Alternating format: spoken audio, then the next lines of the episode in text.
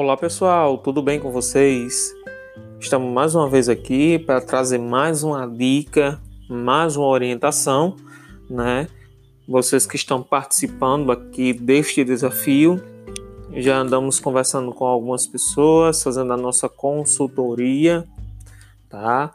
É, tenho certeza que vocês estão gostando do projeto, né? Estão se implicando, então vamos nessa. Pessoal, a nossa orientação de hoje, né, mais uma vez, está sendo aqui pelo podcast. E hoje nós vamos trazer é, o assunto o que faz vocês comerem, tá? Então o tema de hoje é o que faz a gente comer, né? Falamos, a nossa dica anterior foi falando sobre a fome, recapitulamos sobre a fome física, sobre a fome emocional, sobre os picos, né? De fome e o quanto ela está relacionada também à nossa infância, né? Hoje a gente vai falar o que faz com que a gente coma, né? Então, pessoal, é, acredito que todo mundo aqui, né, já teve a sensação de comer algo automaticamente, é, como se comer estivesse é, fora do controle, não é? Então a gente come e de repente a gente percebe que comeu, né?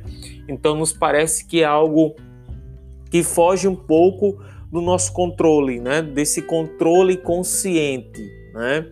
Então o que é que faz com que a gente coma? Comer é, não consiste em uma ação automática, né? O que é que é uma ação automática? Basicamente é aquela coisa que saiu da minha boca e eu já falei, né? Então, toda vez que a gente pensa em algo automático, é, a gente associa muito a um pensamento automático. O que é um pensamento automático? É aquele primeiro pensamento que vem na nossa cabeça. Por exemplo, a gente está caminhando, de repente a gente tem uma topada, dá uma topada, né? Então, o que é que vem à cabeça? Né? Qual é a primeira palavra que vem? Então, isso é um pensamento automático. Então, comer, quando a gente come, né, não consiste em uma ação automática, tá? É, esses processos de esses processos automáticos são são totalmente controláveis, tá?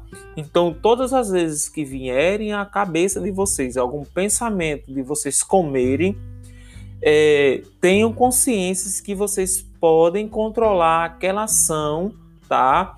De fome, aquela ação é, que levam vocês a ter desejo de alguma coisa. Então, todos esses processos são controláveis, tá?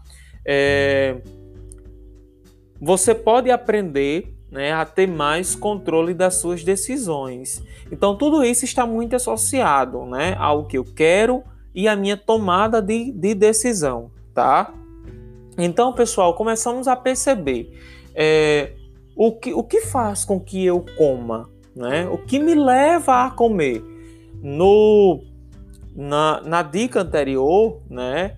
De, de semana passada, a gente já tinha falado sobre isso, né? Que às vezes tem alguma coisinha que vai nos levar a comer.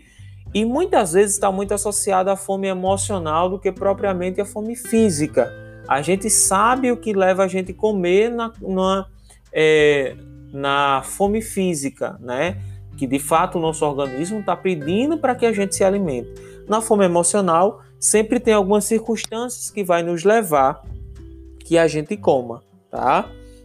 Então, pessoal, pensamos assim, qual o primeiro pensamento que vem, né? Quando a gente vai comer. Talvez você não tenha consciência é, que sempre há um pensamento que procede antes de comer. Não sei se vocês já perceberam isso Mas sempre existe sim um pensamento que vem antes de você comer. Exemplo, um pacote de bolacha recheada aberta, né? Então, de fato vai bater aquele desejo de vocês comerem aquele biscoito recheado, principalmente de quem tinha já esse hábito. Então, a partir do momento que vocês pegam aquele biscoito e aquele biscoito está aberto, né? Então vocês pegam aquela bolacha, levam ele até a boca. Entenda que isso não é um processo automático. Eu peguei uma bolacha, E a minha consciência agora vai fazer com que eu é, decida né, entre o certo e o errado, digamos, entre o bem e o mal. Né? Então, a consciência vai nos levar que a gente tenha é, essa decisão, essa tentativa de resolutiva nesse exato momento. Então, eu vi a bolacha, eu peguei a bolacha e tomei uma decisão. Isso está para a bolacha, isso está para inúmeras situações também que estão à nossa volta, tá? Então, os nossos pensamentos influenciam no que a gente faz, né? Se você pensar, eu quero comer uma bolacha só e pegar só uma, não vai fazer tanta diferença, né? Não reagir a esse pensamento, você irá adiante e comerá mais de uma bolacha, tá? Então, se você percebe que você não consegue se controlar em comer só uma bolacha, então é interessante que você abra a mão dela, né? E muitas vezes, quando a gente não vence esse pensamento, a gente vai comer uma bolacha, a gente vai comer duas bolachas e, tipo, não vai ser suficiente para a gente, tá? É, comer. Então, perceba que antes da comida, antes de qualquer situação que vai nos levar a comer, exi existe sim um pensamento que vai fazer com que a gente conduza e haja de forma muitas vezes disfuncional, né? E fazendo com que a gente encontre esse desequilíbrio na nossa alimentação, que é um dos grandes desafios, né? Mas aí eu já quero parabenizar todos vocês, porque de fato vocês estão saindo muito bem em todos os desafios, tanto proposto por mim, quanto por Alex, quanto por Débora. Então isso é show de bola. Pessoal, Vamos entender aqui um exemplo, tá? É, eu vou fazer uma leitura para vocês entenderem. Uma mulher queria emagrecer, mas sempre que começava a sua dieta, é, ela quebrava todas as vezes que ela iria na padaria, porque lá tinha um pão muito gostoso. Então, todas as vezes que ela ia na padaria, ela quebrava sua dieta porque lá tinha um pão muito gostoso e ela não conseguia resistir o pão, porque tinha um cheiro e todas as vezes que ela lembrava do cheiro do pão, ela lembrava que aquele pão era saborosíssimo, né? E aí ela caía mais uma vez, né? Quebrava ali o seu compromisso, né, de emagrecer e se alimentava daquele pão, né? Porém, no outro dia ela dizia assim: "Ah, eu vou comer isso, mas eu vou recomeçar amanhã". E isso vai gerando, pessoal, uma bola de neve, tá? Ah, eu quebrei o ciclo hoje e amanhã eu continuo, né? Quebrei o ciclo hoje e amanhã eu recomeço. Então perceba que a gente vai tornando isso meio que uma bola de neve e chega um momento que a gente não consegue reverter mais essa situação, porque a gente não, é, digamos que deu um um ponto, né? Colocou um ponto final nesse nosso pensamento. Nós não conseguimos, não, ela, a mulher não conseguiu reagir adequadamente, tá? Só para a gente entender melhor, o pão é tentador, né? E isso fica para a gente, fazendo com que você reflitam. O pão é tentador. Isso pode ser um chocolate, isso pode ser é, uma coxinha, um bolo, né? Então, todas essas coisas são tentador, mas eu posso resistir para mim, né? E entender que o mais importante para vocês é emagrecer. Então, vocês estão num processo de emagrecimento e isso é muito importante vocês terem consciência para isso, consciência disso, mesmo sendo de fato tentador, mas vocês precisam resistir. Se vocês comer o pão, né? é, vai ter ali um momento de prazer momentâneo. E depois, consequentemente, vocês sentirão muito pior. E aí, pessoal, se encarrega de chegar perto de vocês o sentimento de culpa, tá? De algo que vocês já vinham fazendo e agora vocês cometeram um declínio. Então, isso é muito, muito perigoso, tá, pessoal? Então eu imagino que a cada dia vocês vêm lidando com essas enormes dificuldades, né, que tem sido a alimentação, que tem sido a atividade física, né? E eu imagino que cada um de vocês tem meta, tem objetivo para alcançar, mas sempre lembrando, pessoal, sempre lembrando, né? Nós temos dois objetivos nesse grupo. O primeiro objetivo é o emagrecimento. O segundo objetivo é a qualidade de vida. Vocês não estão perdendo absolutamente nada. E com isso, a gente consegue encontrar né, e alcançar as nossas metas. Né? Então, pessoal, a nossa, a nossa dica né, é sobre essa, é sobre esse ponto, né? O que nos leva a comer, qual o primeiro pensamento que vem, né? E a, o nosso desafio é honre os seus próprios compromissos, tá? A gente não precisa honrar nosso compromisso onde a gente trabalha, a gente não precisa honrar nosso compromisso, né, com alguma coisa que a gente pegou para fazer, a gente precisa cumprir. Então, pessoal, honre os compromissos propriamente com vocês, tá certo? Vocês se comprometeram em ter meta e essas metas precisam ser honradas para vocês. Aí, mais uma vez, eu reforço a questão da auto-entrega, né?